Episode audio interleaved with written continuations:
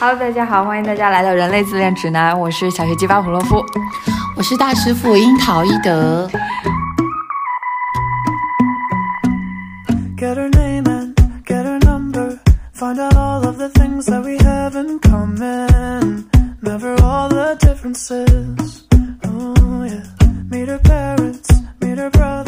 前两天跟我的朋友一起出去吃饭，然后我们就聊到说做噩梦这件事情。然后我的朋友们就很好奇，他说心理学这个东西有有一个东西叫做解梦，问我会不会解梦。我说我又不信周，又不信弗洛伊德，但是呢，我是知道就是古典精分是有梦的解析的。对，弗洛伊德在给精神病人治疗的过程中呢，发现梦的内容与被压抑的无意识的幻想是有联系的，就是我们所说的潜意识。那梦是通过无意识的这个桥梁或者是一种释放呢，呃，比如说我们很多的愿望啦、动机啦，或者被压抑的情绪呢，都会在梦中被表达出来。所以也就是说，通过梦可以观察到一个人的潜意识，对吗？可以这么说，弗洛伊德说梦是潜意识愿望的达成。那比昂说梦是记忆碎片的整合。拉康说呢，梦是基于语言学的隐喻。你看，不同流派对于梦的解释呢，它就有。很多不同的地方，但根据大多数人的日常体验呢，我们都可以逼近一个有相对共性的结论，就是一个人的梦境呢，总是反映着梦境之前的心境。它是一个人在白日里无法代谢的情绪，在另一个意识形态的重新组织，那就是在我们的梦里面重新浮现了啊。那这样说来，你是不是可以帮我解梦啊？如果你愿意付费的话，哈，结束之后给你付费。就我之前经常做一种梦，就是被人追杀的梦，嗯哼，就是情节非常可怕，就甚至我醒来之后都会觉得有一种胆战心惊、手脚流汗的感觉。我小时候就开始做这个梦了，那这个梦跟蟑螂有关。我小时候非常非常非常害怕蟑螂，然后在梦里呢，我要通过一扇门打开这个门之后呢，就会有一群的蟑螂出现。然后这时候我就开始不受控制，感觉有一群什么东西或者什么力量把我往蟑螂堆里头去推，然后我一我一边就非常抗拒，一边很害怕嘛。嗯。但是呢，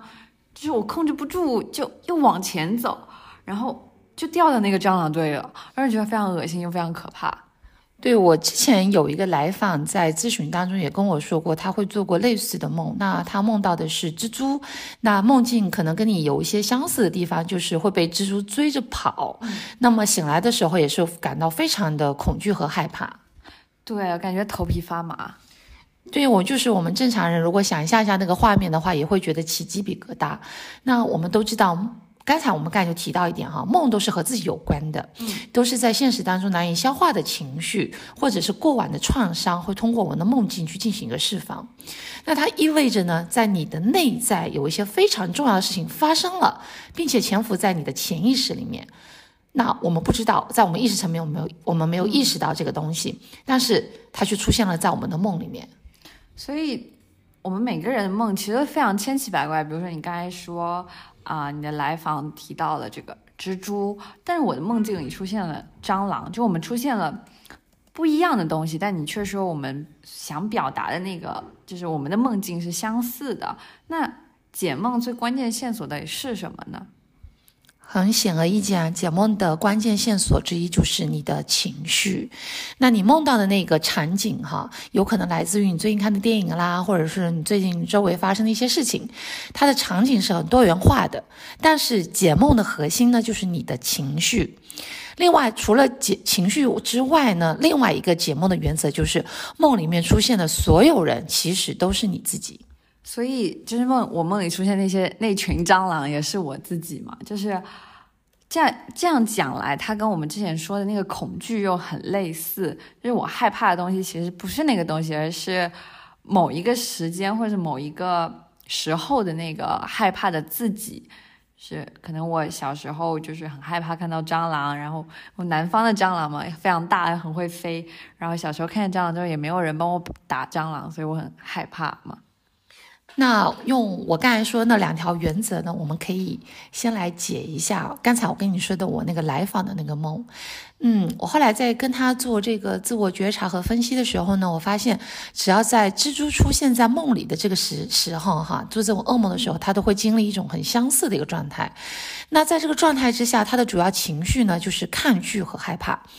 然后呢，我把这个情绪状态分别对应到他不同年龄段出现这个蜘蛛噩梦的时期，发现确实在当时的生活中呢，他都处于一个被逼着往前走的。呃，状态，比如说在读书的时候，这个梦大部分是会出现在他大考之前，那那个时候他会面临很大的压力，他的家庭教育呢对他是呃要求比较多的，对成绩这个要求也是很多的。当成年以后呢，他开始做这个噩梦呢，常常发现在呃发生在他这个职场哈遇到瓶颈的时候，或者感觉到这个业绩压力很大的一个时候。可是你刚才说他在他小时候在大考之前会出现这这类型的梦，那是来自于他父母对他的期待给给他的压力。那成年之后，其实父母不会并不会管你成年之后在职场上发生了什么，那这个压力源应该来说是消失了。这时候的恐惧到底是从哪里来的？啊，你问的这个呢就很有意思了哈。嗯，虽然噩梦的情节不管是在小时候还是长大，它都很相似，但是背后的推手却是不一样的。嗯，在他读书的时候，他的推手是他的父母，因为对他很严格。那长大之后呢，他的父母呢可能就不再逼迫他了。那背后的推手是谁呢？我们刚刚有提到过解梦的一点，梦里的一切都是和自己有关的。他以为只有他的父母在逼迫他，是父母一直觉得他永远都做得不够好。在整个的成长过程当中呢，他其实早就潜移默化的相信了父母这个观点，就是我是不够好的，我是不配得到爱的，我需要非常非常非常努力才可以的。所以在他长大之后呢，虽然他的父母呢不再强迫他了，但他内在的一个声音就是不断的在告诉他，你不够好，你不够优秀啊，你必须要拼命的努力才可以得到。所以最后呢，背后逼他那双手，其实变成了是他自己。所以其实这也就是表现了来访其实并没有真正意义的离开他的父母，或者说他跟他的原生家庭其实还是一体的。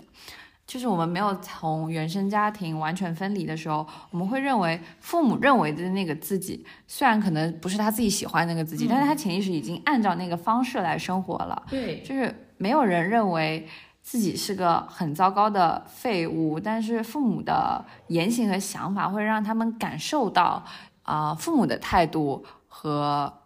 想法，就是这种模式，其实已经变成了他固化的一种思维模式了。嗯，对，所以这种态度渐渐转换转换为了自己，并且他认为自己应该这样做。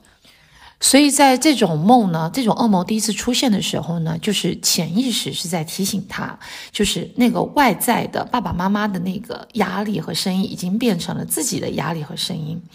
就是。逼迫自己的这种执念，哈，让他每一次在面临压力的时候呢，他都会选择那条最难的，但是又是最完美的那条路，然后让自己呢焦虑，然后失控。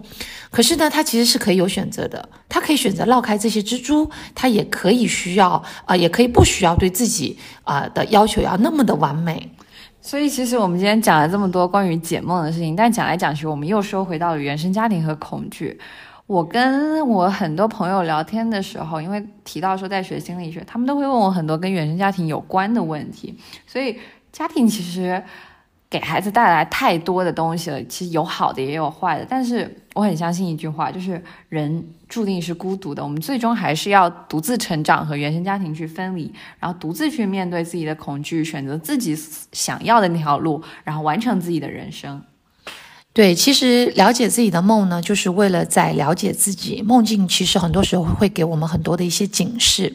它总是提示那些对我们真正重要但又被我们常常遗漏的事情。我们需要向梦境学习，无论是在深度的内省，还是在对梦境的理解上。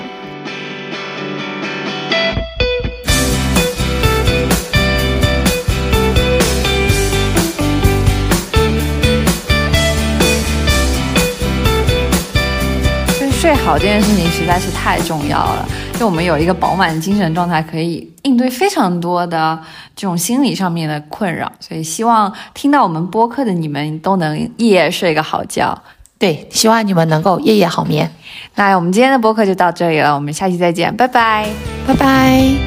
再一次望向你的眼睛。